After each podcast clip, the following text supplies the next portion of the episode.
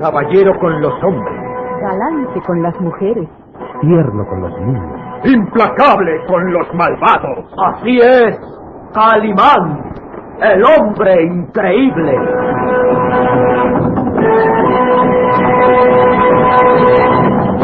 En su nueva aventura, el Valle de los Vampiros.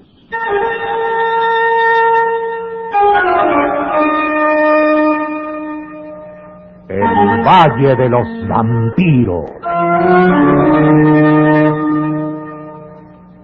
Interpretado estelarmente por la bella actriz del cine nacional, Carmelita González, Eduardo Arosamena, Luis de Alba, Ofelia de la Fuente, Ketty Valdés y como narrador Isidro Olace, e interpretando a Calimán, el propio Calimán, un libreto original de Víctor Fox.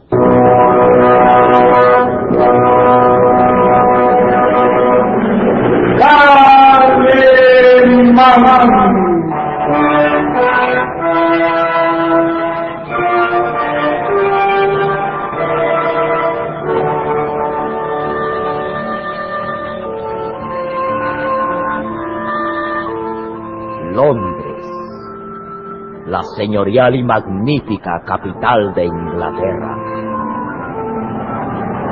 Londres, la segunda ciudad más populosa del mundo y la primera quizá en tradición y belleza, con sus anchurosas avenidas donde las señoriales construcciones soportan estoicas el paso mecánico del modernismo sin inmutarse, donde los monumentos a los grandes héroes y reyes que levantaron el gran imperio inglés vigilan desde sus pétreos tronos a sus fieles súbditos, fieles guardianes de sus tradiciones.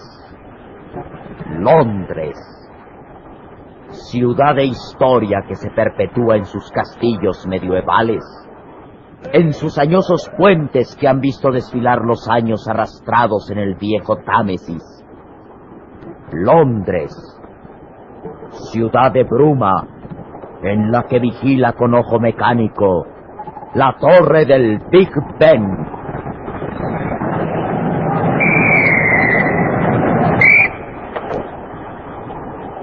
Londres, ciudad de contrastes, donde en sus calles enlosadas ruge el potente auto de carreras, mientras que en el Támesis se arrastra perezosa la barcaza carbonera, donde el turista detiene su paso titubeante y prepara el lente de su cámara para imprimir la estampa del cambio de guardia en el Palacio de Buckingham.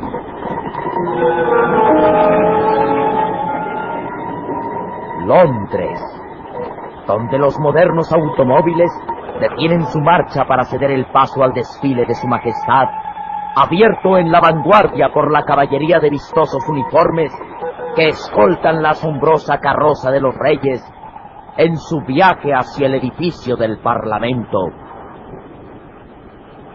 Londres, ciudad eterna y magnífica. Aquella mañana, el sol de mayo bañaba cálidamente el señorial edificio.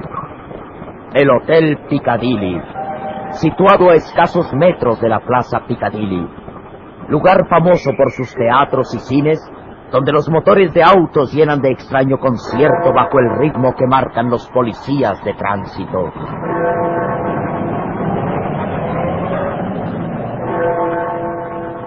Dos singulares turistas abandonan el amplio hall del Hotel Piccadilly, avanzando hacia la acera. A su paso, un mozo uniformado se inclina en saludo atento mientras abre las puertas para dar paso a los distinguidos huéspedes. Uno era un muchacho de rostro vivaz y alegre, vistiendo su bien cortado traje de alpaca gris. El otro, un extraño y singular caballero, vestido a la usanza hindú, alto y de complexión atlética. Bajo su entallada casaca y pantalón de seda blanco, se adivinaba un cuerpo vigoroso y recio. Al accionar los brazos, los poderosos bíceps amenazaban con romper la fina seda y su amplio tórax se expandía al ritmo de su respiración. De la casaca surgía vigoroso un cuello musculado que sostenía su cabeza como estampa de un gladiador romano. Su rostro cobrizo, de finas facciones, cobraba más lucidez con los ojos de un azul intenso que semejaban dos límpidas aguas marinas. Aquel rostro de asombrosa belleza varonil era coronado con un blanco turbante de seda, donde al frente brillaba una gran esmeralda que lanzaba destellos al reflejo del sol. Aquel singular caballero completaba su indumentaria hindú con un cinturón de villa de oro, donde colgaba una daga curva con empuñadura de pedrería. Aquellos dos singulares turistas eran Calimán y su pequeño amigo Solín.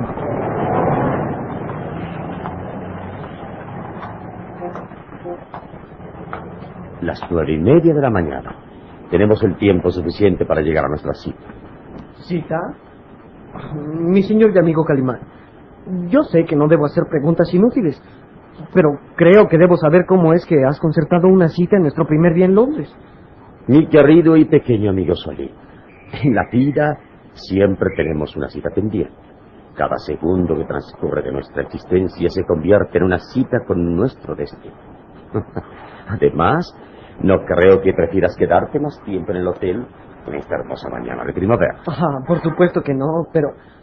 Pero habías dicho que durante nuestra visita a Londres nos dedicaríamos a visitar todos sus monumentos, museos, castillos, en fin, que debemos hacer lo que todo turista, lanzarse a la ciudad ávido de verlo todo. Vaya, vaya.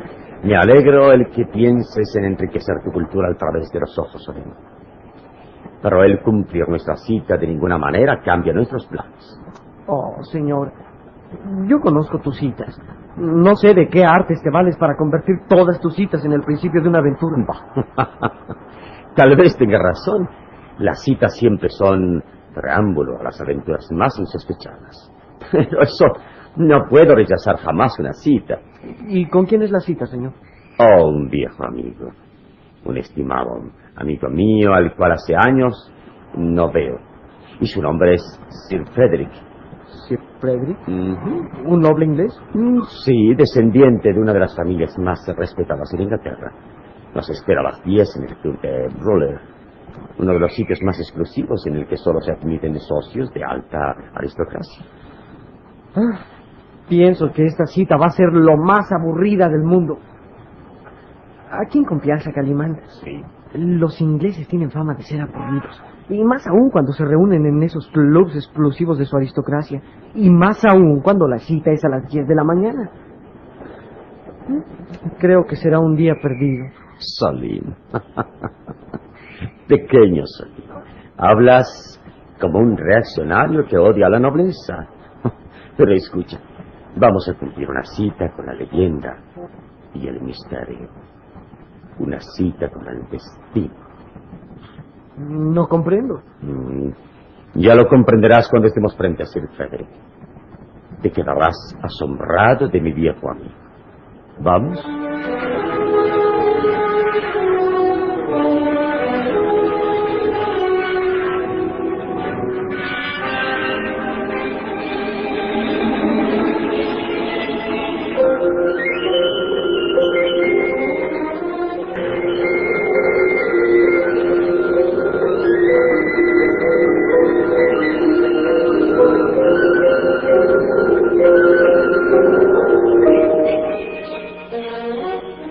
Pequeño Solín se acomodó en el asiento mientras Calimán hacía funcionar la marcha de su Rolls Royce.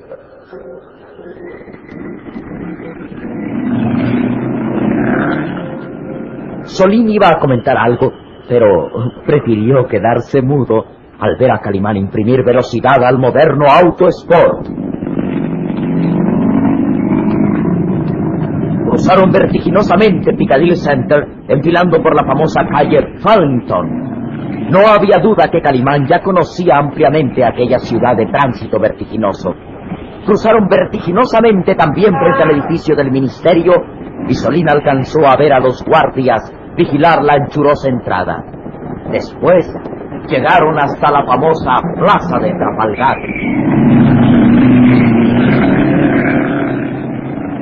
¿Es esta la famosa Plaza de Trafalgar? Sí, muchachos, sí. Donde se perpetúa la memoria de uno de los más grandes héroes de Inglaterra, el almirante Nelson. El hombre que escribió una de las páginas más gloriosas de la historia de la Fuerza Naval de Inglaterra. Ese es su monumento. Mm, una columna muy alta al final de la cual está la estatua del almirante Nelson. Y la plaza está adornada con dos grandes fuentes. Y hay miles de palomas. Así es, sí. Las palomas, de blanco plumaje, cubren materialmente este lugar. Y los londinenses, fieles conservadores de sus costumbres, suelen venir todas las mañanas a alimentar las palomas. Sobre todo en esta época, en la que el sol brilla cálidamente. ¿Hacia dónde vamos exactamente, señor? Y bueno, nuestra cita es eh, al otro lado de la ciudad. Así es que tendrás oportunidad de ir admirando sus bellezas que surgen a cada paso.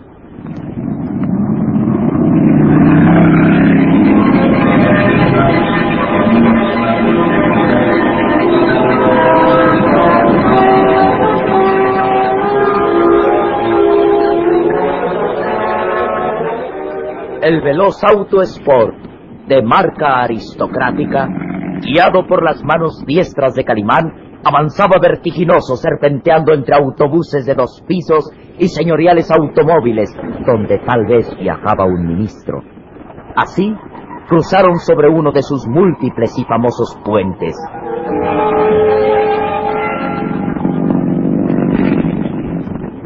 ¿Este es el puente de Waterloo? Oh, sí. Los ingleses eh, este puente como monumento a otro de sus grandes triunfos, la batalla de Waterloo. Y cuando fuera derrotado Napoleón por el almirante Wellington. Mira, ese es el edificio del Parlamento, donde tantas veces se ha decidido el destino del mundo. El pequeño Solín, con los ojos redondos, asombrados, miró la señorial torre del viejo reloj londinense. ¿Y ese es el famoso Big Ben de Londres? Ajá. Y marca que faltan 15 minutos para llegar a nuestra cita. El tiempo justo para llegar. Sí. Recuerda que si de algo pueden ser a los ingleses es precisamente su puntualidad.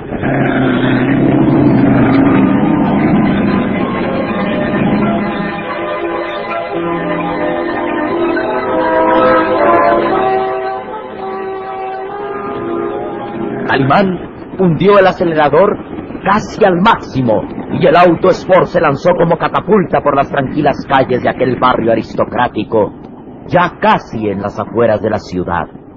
Luego,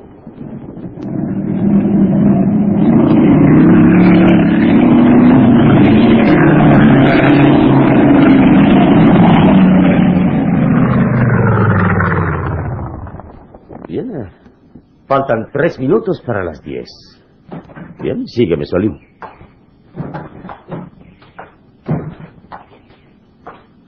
avanzaron por la limpia acera y el pequeño Solín se quedó admirado al ver un vetusto edificio que se antojaba más un museo que un club. ¡Qué edificio, eh! Más bien parece un castillo, señor. Eh, pues es el club Ruler. ¿El qué? Vamos, deprisa, Solín. El club Ruler. En un edificio así eh, solo puede haber momias. Ah, pero eso sí, momias de sangre azul. Calimán avanzó con paso firme seguido del muchacho. Ascendieron por la blanca escalinata de mármol y un mozo de librea abrió las puertas de cristal y con gesto de fría cordialidad dijo, Buenos días, señor. ¿A quién debo anunciar? Calimán es mi nombre. Tengo cita con Sir Frederick. Oh, sí, sí. Sir Frederick le espera, señor. Eh, me sentiré muy honrado al llevarle su presencia. Ah, Pero Pero, el muchacho no puede pasar.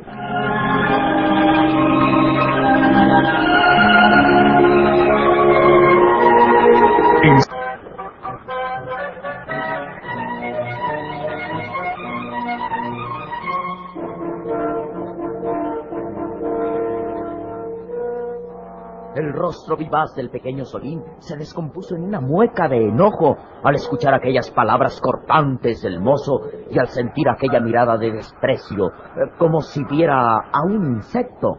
Pero dice usted que mi pequeño no puede pasar. Oh, créame que lo siento. Eh, lo siento muchísimo, caballero. Pero el Club Roller es exclusivamente para socios y amigos personales. Eh, pero, escuche bien, está absolutamente prohibido el paso a, a niños. Solín apretó los dientes con rabia. Con gusto habría dado un amable puntapié a aquel mozo de modales distinguidos que lo miraba con desprecio y repulsión. Pero el muchacho recordó que él era un caballero y tuvo que conformarse con decir entre dientes. Ay, esta es la primera momia del museo. Calimán sonrió sereno. Dentro de la sala algunos respetables ancianos dirigieron su aristocrática mirada hacia ellos con gesto de desaprobación al mirar ahí a un insignificante muchacho. Créeme que lo siento. Lo siento muchísimo, señor, pero ninguno de los caballeros del club vería con buenos ojos que un muchachillo entrara a perturbar la tranquilidad con su insignificante presencia. Eh, No sea usted torpe, deje entrar al muchacho. Eh, perdone, eh, ¿quién me habla? Lord Chams, eh, parece que le ordena dejarnos entrar. El mozo miraba intrigado hacia un anciano que permanecía de espaldas a ellos, al parecer atento leyendo un periódico. Oh, perdón, Lord Champs, pero eh, usted ordena que el muchacho pase. Eh, Por supuesto, James. Yo piensa, creo que mis ojos. Deje pasar al muchacho de una vez. Oh, sí, sí, milord. Eh, tiene usted la amabilidad de pasarme, sí. Gracias. Vamos, Solín. Oye, Calimán, pero ¿de veras ese respetable anciano ordenó que me dejaran pasar? Por supuesto que no, Solín. Eh, Fui yo. ¿O acaso te olvidas de que soy un ventríloco? Sí, sí, ya me doy cuenta. Fuiste tú, como ventríloco, hiciste creer que era el anciano quien ordenaba dejarme pasar. Oh, por supuesto. ¿Qué diablos? Este James es un torpe. Después de aquel truco que había servido para dar paso al pequeño Solín, los respetables caballeros que se encontraban ahí frunciendo las cejas al ver cruzar airoso a un muchacho. El viejo Lord Champs llamó al mozo. James, eh, James. Ordene, milord. Eh, Mis ojos me engañan, no ha entrado al club un niño. Sí, milord. Es un niño. ¿Y acaso no sabes que está prohibido el paso a niños? Eh, Sí, milord, pero, pero usted me ordenó dejarlo pasar. ¿Que yo? ¿Yo? Eh, Milord, dijo, James, eh, deje pasar al muchacho. Oh, jamás dije tal cosa. Pero, milord, usted habló. James, eh, ¿sabes una cosa? No, milord. Eres un estúpido. Sí, sí, sí, milord.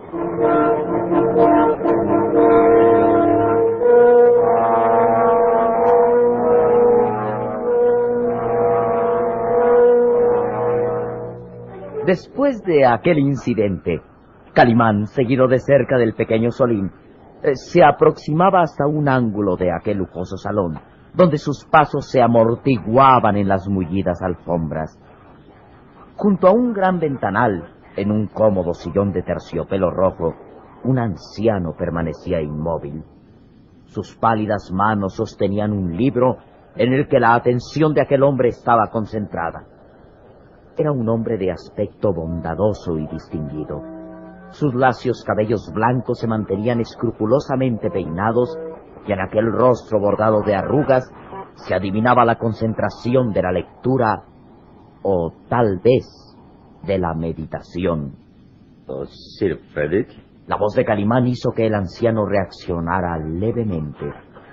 Sus manos cerraron totalmente el libro y sus ojos, casi escondidos entre las profundas ojeras, giraron hasta descubrir la atlética figura de Calimán cerca de él. ¿sí? ¿Quién? ¿Quién es usted?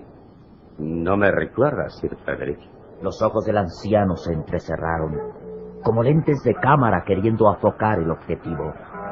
Luego, su rostro lleno de arrugas se iluminó con una sonrisa de agradable sorpresa. Calimán, mi viejo amigo, mi querido amigo, pero... en verdad es usted. Eh, Por supuesto, Sir Frederick. Los azules ojos de Calimán miraron brevemente el elegante reloj de pared que dejaba escapar las campanadas, y su recia y musculosa mano oprimió con fuerza la del anciano que sonreía ante la presencia de un viejo amigo. Puntual a nuestra cita. Oh, sí, por supuesto. Lo esperaba con verdadera ansiedad. Ah, por medio de los periódicos me enteré de su llegada a esta ciudad y no pasó mucho tiempo sin que supiera en qué hotel estaba hospedado y sin pensarlo más decidí comunicarle mi saludo y permitirme concertar esta cita. Bienvenido a Londres, amigo Calimán. Demos gracias al Todopoderoso que nos permite estrechar nuestras manos como símbolo de la amistad. Oh, pero veo que viene usted acompañado. Eh, eh, per- permítame presentarle a mi compañero inseparable, mi amigo y estimado Solí. Es un honor conocerlo, Sir Frederick. Oh, y yo a usted, caballerito. Ah, que sí merece la amistad y confianza de Calimán, pues me siento complacido de estrechar su mano. Gracias. Pero tomen asiento, tomen asiento y dispóngase a escuchar la más extraña de las historias que jamás hayan escuchado.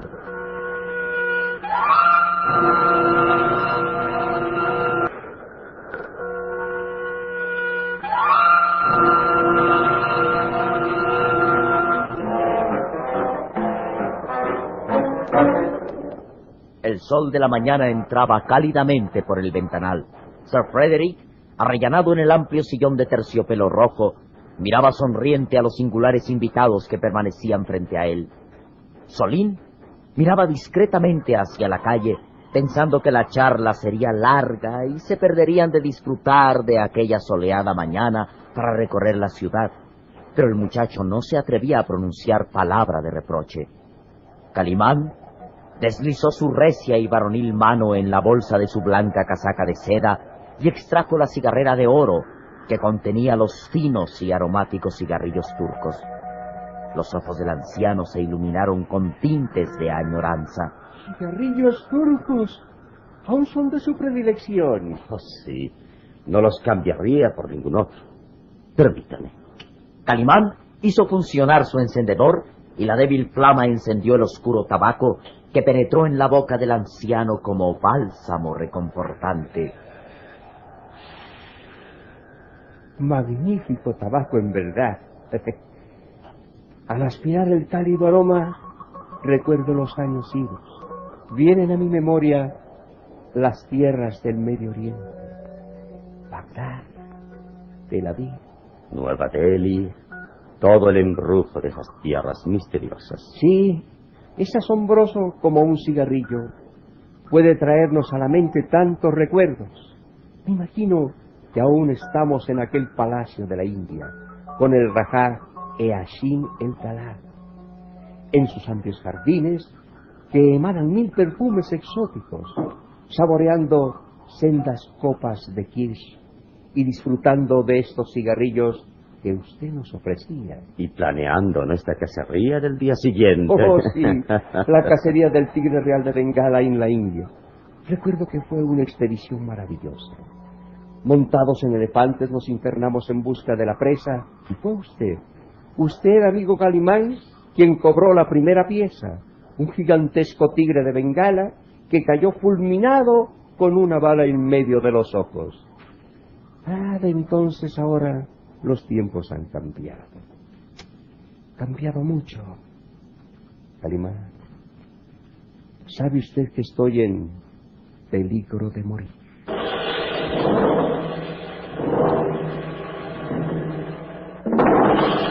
¿Qué secreto esconde Sir Frederick?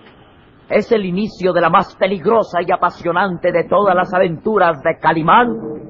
¿Qué secreto surgirá de boca del anciano? Londres será escenario de otra aventura de Calimán, el hombre increíble.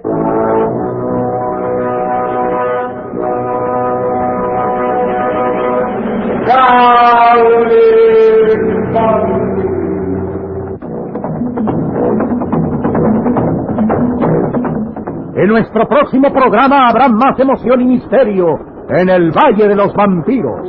Y recuerde, donde se haya una injusticia que reparar, o la emoción de una aventura, o la belleza de una mujer, ahí está.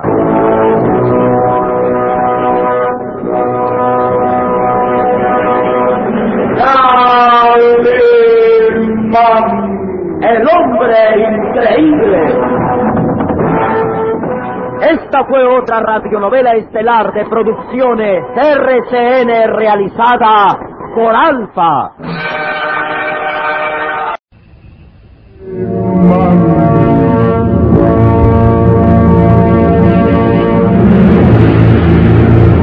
Caballero con los hombres, Galante con las mujeres.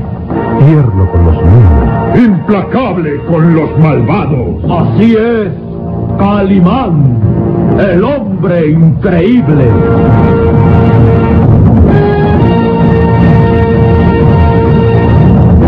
En su nueva aventura, el Valle de los Vampiros.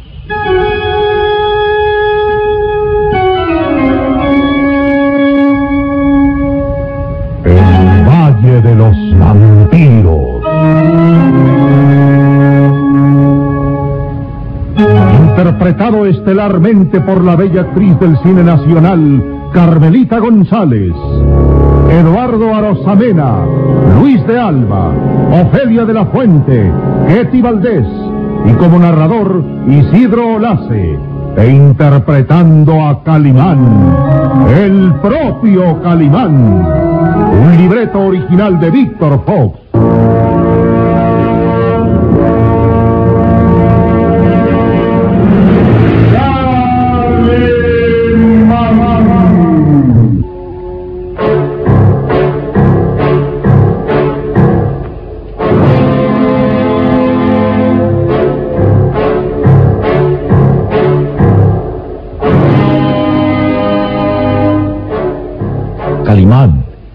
Inseparable y pequeño amigo Solín se encuentran en Londres, la hermosa ciudad del viejo mundo. El espíritu aventurero de nuestros personajes los llevaba a recorrer esa maravillosa ciudad y en su primer día concertaban una cita con un viejo amigo de Calimán, Sir Frederick, un respetable anciano quien parecía vivir momentos de intensa inquietud. En el amplio y lujoso salón de aquel club exclusivo, donde se reunían únicamente la nobleza, la presencia de Calimán y el pequeño Solín causaba extrañeza. Un tanto por la singular indumentaria de Calimán, vestido impecablemente a la usanza hindú, y otra por la presencia de un muchacho en aquel lugar en el que se observaban reglas inquebrantables que vetaban la entrada a pequeños visitantes. El sol de la mañana entraba cálidamente por el amplio ventanal. El gorjeo de los pájaros llegaba como singular concierto hasta aquellos salones envueltos en un ambiente de aristócrata silencio. Sir Frederick, hombre de aspecto distinguido, permanecía inmóvil en el amplio sillón de terciopelo rojo. Frente a él resaltaba la atlética figura de Calimán, arrellanado en el cómodo sillón. Su blanco traje de seda de corte hindú ponía un toque de exotismo a aquella escena. El pequeño Solín, sentado al lado de Calimán, miraba mustiamente hacia la calle y suspiraba presintiendo que la charla sería larga y perdería así la ocasión de recorrer la ciudad en aquel primer día de estancia. Calimán sostenía entre sus recias y musculosas manos la fina cigarrera de oro y ofrecía al anciano uno de los aromáticos cigarrillos turcos peculiares de Calimán. Excelente tabaco. Al aspirar su aroma recuerdo los años idos. Es curioso cómo un cigarrillo nos hace recordar épocas mejores. Estos mismos cigarrillos eran los que usted, Calimán, nos ofrecía aquella tarde en que nos encontrábamos reunidos en el palacio del Rajae Ashin el Dalal. Ah, ¿lo recuerda? Por supuesto, sí. Planeábamos nuestra cacería del día siguiente. Exactamente, la cacería del tigre real de Bengala. ¡Oh! Fue una expedición maravillosa. Montados en elefantes, nos internamos en busca de la presa. Y fue usted, amigo Calimán, que cobró la primera pieza, me acuerdo mucho. Un gigantesco tigre de Bengala que cayó fulminado con una bala en medio de los dos ojos. bueno, un tiro verdaderamente asombroso, ¿eh? Usted también hizo gala de su excelente eh, tiro, señor. Eh, recuerda que el Rajá estuvo en peligro de muerte. Oh, sí. El desdichado tuvo la mala ocurrencia de apartarse de la expedición y pronto se vio sorprendido por un tigre. La fiera se lanzó sobre él sin darle tiempo siquiera a preparar su rifle. Sí, y fue usted precisamente quien abatió a la fiera con certero disparo. El tigre cayó muerto a escasos centímetros del Rajá, quien sintió volver a nacer. Cuán agradecido le estuvo siempre y le demostró su agradecimiento obsequiándole a dos de sus más hermosas mujeres de la reina. Oh, sí, lo recuerdo. Y realmente estuve en un aprieto. No sabía qué hacer con aquellas dos mujeres tan hermosas y sumisas. Sí. Yo no podía regresar a Londres trayendo en mi equipaje a dos esclavas y si la rechazaba, pues hubiera sido una grave ofensa a nuestro amigo el Rajá. Es verdad, Recuerdo la angustia que viví, sí. ¿Y qué fue lo que hizo con las dos esclavas, señor? Pues escucha, muchacho. Fue Calimán quien me libró de aquel compromiso. Tuvo una maravillosa idea. ¿De veras? ¿Qué fue, Calimán? Pues eh, en realidad fue lo más sensato. Eh, Sir Frederick eh, aceptó aquel obsequio, pero una vez que abandonamos el palacio del Raja, las hermosas mujeres quedaron en libertad. Recuerdo que lloraban de emoción al sentirse libres y besaron emocionadas las manos de Sir Frederick. Ah, qué tiempos más hermosos, Calimán. Es verdad, sí. Y ahora todo ha cambiado. Ha cambiado mucho. La sonrisa de añorante felicidad se borró de aquel rostro surcado por las arrugas. Sir Frederick ocultó la cara como si temiera revelar un secreto que pugnaba por brotar de aquellos labios que tenían la huella del tiempo. Los azules ojos de Calimán se clavaron escudriñantes en el rostro del viejo amigo y sus labios se movieron suavemente al decir, ¿Está usted en problemas, Sir Frederick? ¿Problemas? Así, advierto una inquietud, una zozobra que lo hace titubear. ¿Qué sucede, amigo mío? Vamos y revele ese secreto que guarda en su corazón. Hable con entera confianza, puesto que para eso estoy a su lado. Sí, es cierto. En realidad, quise que estuviera conmigo ahora porque... Calimán, ¿qué pensaría usted si le dijera que estoy próximo a morir? Los ojos del anciano se clavaron con expresión dramática en el rostro de Calimán. El humo del cigarrillo turco se elevaba en espiral envolviendo el rostro de Sir Frederick, que adquiría un gesto dramático. Es decir, que su vida está amenazada por alguien. Eso es, amigo mío. ¿Es usted víctima de una amenaza de muerte? O le ruego me diga toda la verdad. Lo escucho.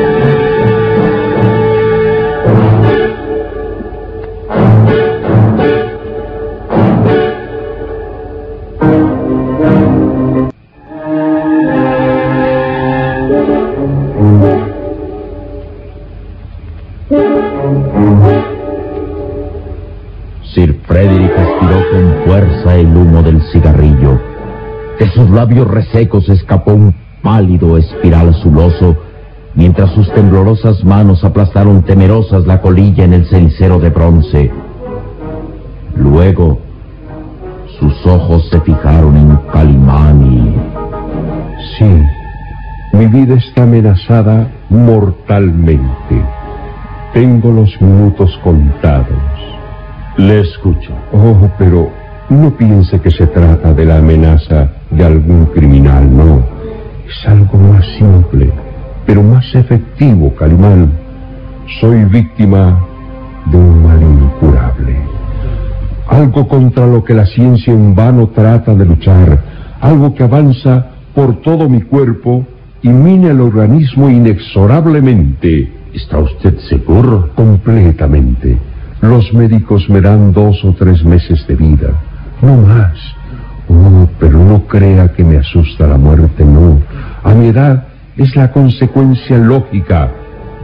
No, no el temor a la muerte, lo que me ha hecho llamarlo a usted, amigo Calimán. Es algo más dramático. Bien, día lo escucho. Estoy arruinado. Comprende, arruinado. Vaya, jamás lo creería. Su fortuna era una de las más cuantiosas en Europa. Sus bienes realmente no tenían medida y... Todo, todo lo he perdido. Oh, Enumerar los fracasos financieros, las malas inversiones, sería demasiado largo y, e inútil. No, no basta concluir con esa palabra arruinado.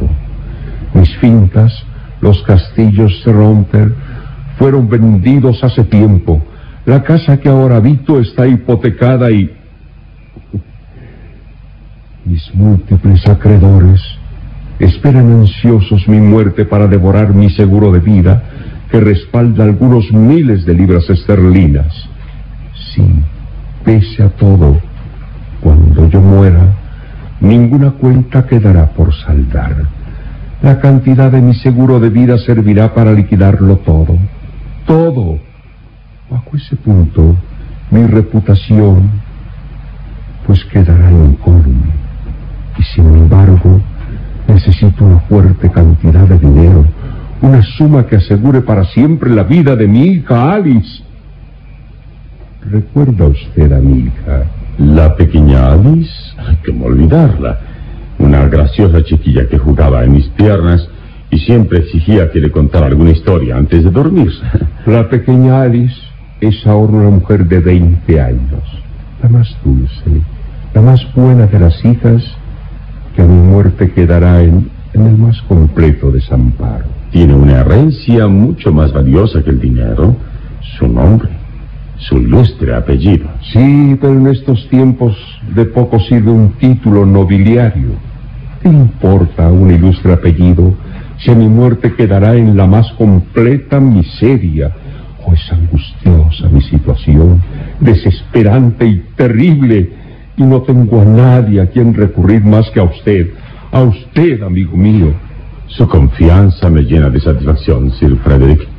Y permítame poner a sus órdenes mi fortuna. Calimán, Es lo mismo que usted haría en mi caso. Ahora mismo puedo extenderle un cheque en blanco. no, y- no, no, no, amigo Calimán, realmente no me he explicado. No deseo obtener un préstamo ni algo parecido. No quiero abusar de nuestra amistad recibiendo un dinero que jamás habría de pagar. No, Me sentiría muy honrado si usted aceptara. no, Calimán, comprenda usted. Sería un tanto humillante, vergonzoso para mí que al final de la vida lucrase bajo el nombre de la amistad.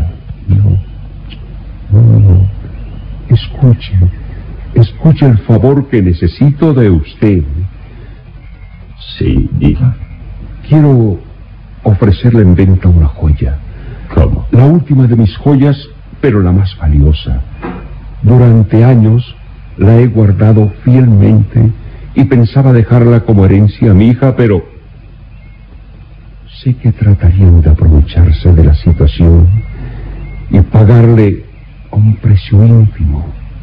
El mundo está lleno de sinvergüenzas que tratarán de estafar a mi hija. No, no es a usted a quien debo venderle esa joya. Acepto el precio que usted fije. sin saber qué clase de joya es. O si pertenece a usted, es motivo suficiente para... Oh, su confianza es excesiva, Calimán. Pero antes debo advertirle algo. La transacción entraña peligro. Peligro. Al adquirir esa joya, automáticamente usted está comprando peligro. Toda una tradición de muerte, de sangre, de maldiciones que acompañaban al dueño de esa joya. Créame que no exagero al decirle que si usted compra esa joya, estará en peligro de muerte.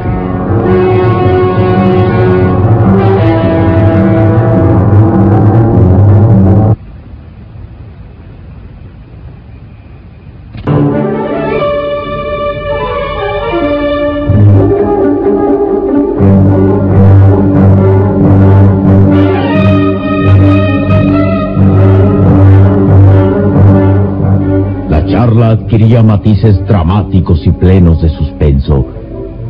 El pequeño Solín se había olvidado de su afán de pasear por la ciudad y no perder el tiempo en aquel aristocrático club. Ahora, sus ojos negros y vivarachos estaban fijos en Sir Frederick, que permanecía inmóvil, mirando fijamente a Calimán. ¿Y qué joya es esa que entraña peligro de muerte a su dueño? ¿Ha oído hablar de la Esmeralda Romano? Oh, sí, sí, la famosa Esmeralda Romanov. Una de las piezas más valiosas, una de las esmeraldas de más puros matices y cortes perfectos, que la hacen singular, sí. Una joya que tiene toda una tradición de sangre y muerte. Siempre, inexorablemente todo aquel que ha sido dueño de esa esmeralda maldita ha sufrido la muerte violenta. Sí, conozco la historia. Y todo aquel que la ha tenido en sus manos muere trágicamente. Es toda una leyenda. Data del siglo pasado. Y se dice que el primero en adquirir esa esmeralda fue el zar Iván Romanov. Exacto. Se cuenta que el zar Romanov supo que un hombre llegado del oriente poseía la más hermosa esmeralda que jamás había visto. Su dueño, un hombre riquísimo, se negó a vender dicha joya y el zar Romanov mandó asesinarlo para apoderarse de la esmeralda, que a partir de entonces la llamó Romanov. Sí. Con la muerte de ese hombre empezó la, la huella de sangre. Sí. Tres meses más tarde, el zar Romanov fue envenenado. La esmeralda pasó a manos de su esposa la zarina Federica, quien pereció ahogada. Luego la joya estuvo en poder del menor de la dinastía Romanov, quien fue acuchilleado una noche en San Petersburgo. Durante años la esmeralda Romanov permaneció en el tesoro del zar sin que se cumpliera la maldición hasta el día en que fue asesinado por los bolcheviques. Después, nuevamente se perdió el rastro de la esmeralda. Se asegura, aunque sin pruebas, que la joya estuvo en poder de varios bolcheviques triunfantes de la revolución y todos, sin faltar uno, fueron muriendo trágicamente cuando poseían la esmeralda. ¿Y cómo fue que la esmeralda maldita llegó a sus manos? Una noche eh, de esto hace 30 años, disfrutando de unas vacaciones en Liverpool, encontré a un hombre extraño, al parecer un marino, quien parecía víctima de una persecución. Me abordó ofreciéndome en venta una joya de gran valor. Al principio rechacé la oferta pensando que se trataba de alguna estafa, pero fue entonces cuando me mostró la joya. Jamás mis ojos habían visto una esmeralda de tan hermosos matices ni jardines tan perfectos. No, no pude ocultar que nació en mí un deseo imperioso de adquirir aquella joya que brillaba en mis manos como un pedazo de mar. El hombre aquel aseguró que se trataba de la Esmeralda Romanov. Yo dudé y sin embargo acepté comprarla porque era en realidad una pieza valiosísima. Entregué a aquel hombre 20 mil dólares en efectivo. Al día siguiente consulté catálogos de joyas famosas y lleno de admiración certifiqué que la Esmeralda era la auténtica Romanov. Para estar en completa seguridad, recurrí a un amigo mío, experto joyero, quien sin titubeo alguno confirmó mis sospechas. Era yo el dueño de la esmeralda maldita Romanov. Bien, ¿y qué fue del hombre que se la vendió? Lo supe varios días más tarde. Era un alto jefe militar, turco, que escapaba de una persecución política. La policía lo identificó plenamente. Dice usted la policía. Sí, sí. Encontraron su identificación en el cadáver. Aquel hombre murió trágicamente. Fue arrollado por un ferrocarril que materialmente lo degolló. Cumpliéndose así la tradición de sangre y muerte. Exacto.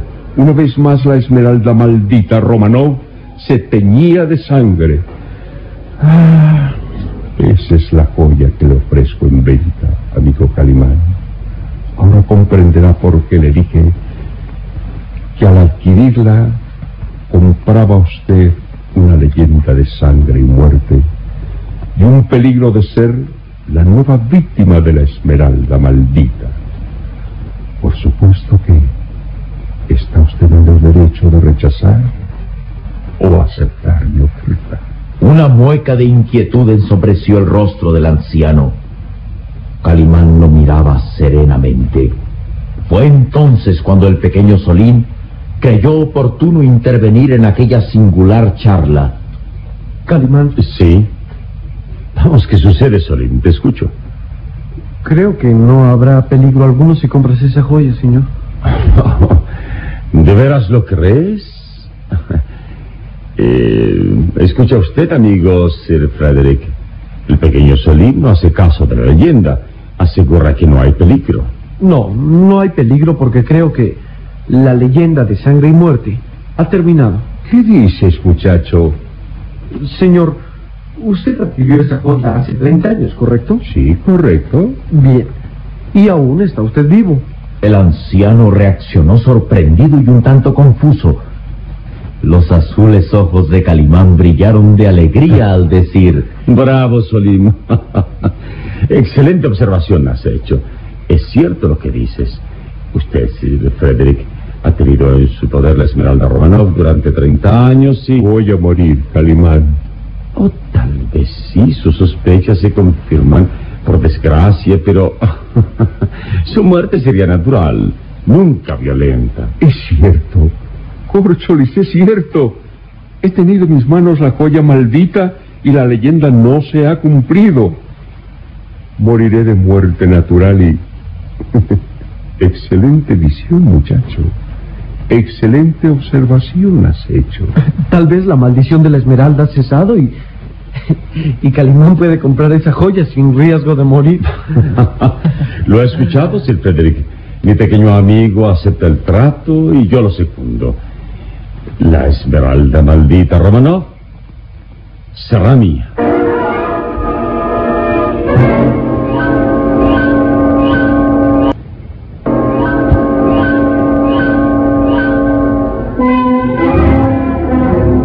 Sir Frederick se incorporó del sillón lentamente. Su rostro estaba iluminado por una sonrisa de confianza al decir...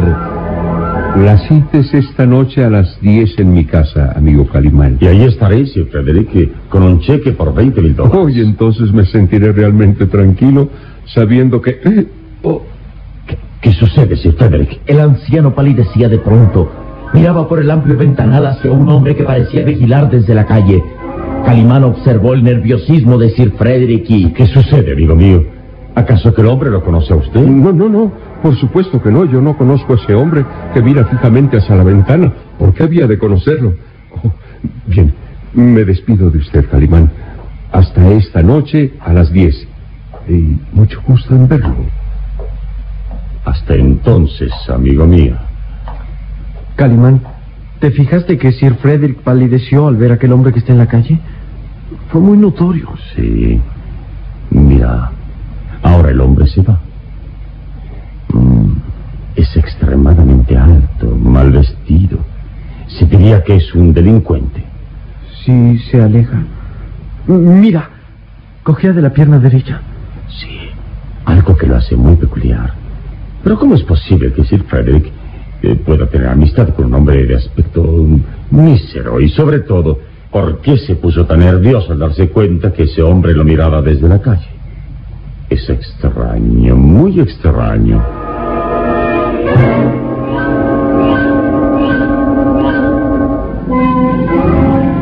Esa noche, el auto Sport de Calimán recorría las solitarias calles de un barrio aristócrata.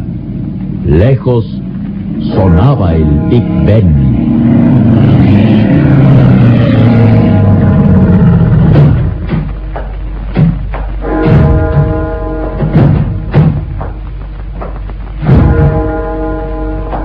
Somos puntuales a la cita, Salim. Son las 10 de la noche.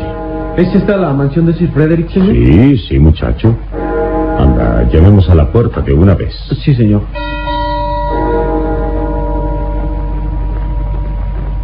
Nadie abre. Y toda la mansión está en tinieblas. Es extraño. Tal vez la maldición de esa Esmeralda Romanov se ha cumplido. Tal vez Sir Frederick es víctima de la violencia.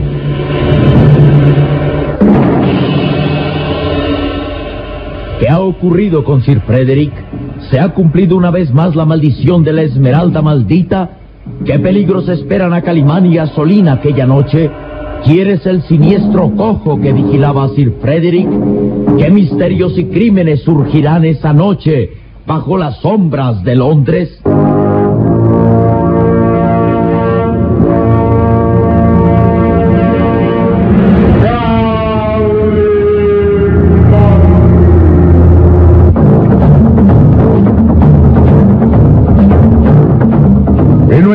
Próximo programa habrá más emoción y misterio en el Valle de los Vampiros. Y recuerde, donde se haya una injusticia que reparar, o la emoción de una aventura, o la belleza de una mujer, ahí está